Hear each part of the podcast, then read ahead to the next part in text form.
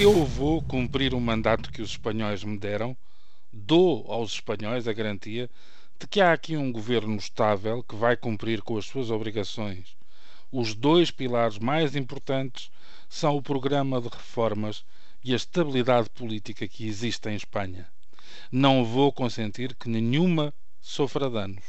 Continuaremos a tarefa sem pausa nem hesitações.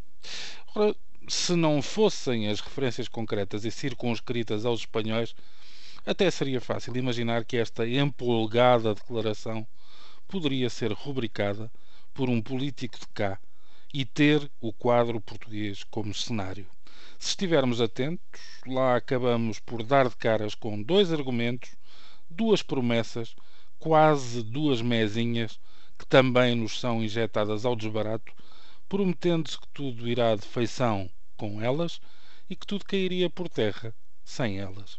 As reformas, por um lado, e a estabilidade, por outro, parecem fazer parte de um receituário que, não nos iludamos, nem sequer fica pela vizinhança ibérica, antes assume um caráter cada vez mais transnacional.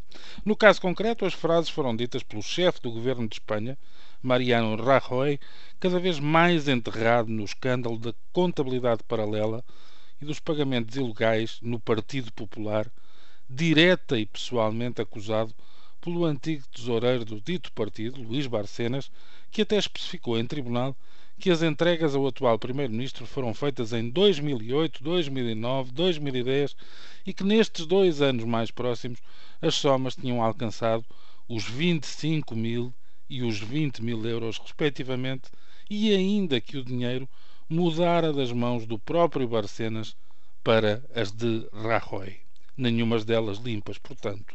De acordo com os relatos dos jornais espanhóis, que retratam o decorrer da audiência judicial de Luís Barcenas, este acabou por confirmar algo que um relatório da, da Unidade de Branqueamento de Capitais da Polícia já tinha concluído no passado mês de maio. O Partido Popular Espanhol financiou-se durante anos com base em doações ilegais feitas por grandes empresários, nomeadamente construtoras interessadas em conseguir contratos públicos. Ora, como a lei limita as doações anónimas a um máximo de 60 mil euros, houve que reparti-las em somas compatíveis.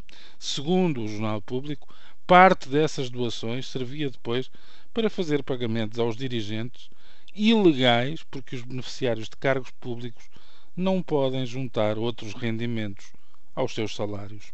O escândalo não para por aqui. O jornal El Mundo publicou mensagens telefónicas trocadas entre Barcenas e Rajoy, com o primeiro-ministro a assinalar o seu apoio ao ex-tesoureiro e a pedir-lhe que se mantivesse forte e tranquilo. Como é sabido, a relação entre ambos azedou e houve dirigentes do PP que tentaram desacreditar o testemunho de Barcenas, pondo em causa a sua credibilidade. Agora, a coisa complicou-se ainda mais, com o principal partido da oposição, o PSOE, a cortar todas as relações com o PP e com Rajoy a lançar mão da tal suposta dupla de argumentos, reformas e estabilidade. Longe, cada vez mais longe, vão os tempos em que, sob suspeita, os homens de bem suspendiam funções ou se afastavam, pelo menos, até que tudo fosse apurado e acabassem apontados como inocentes.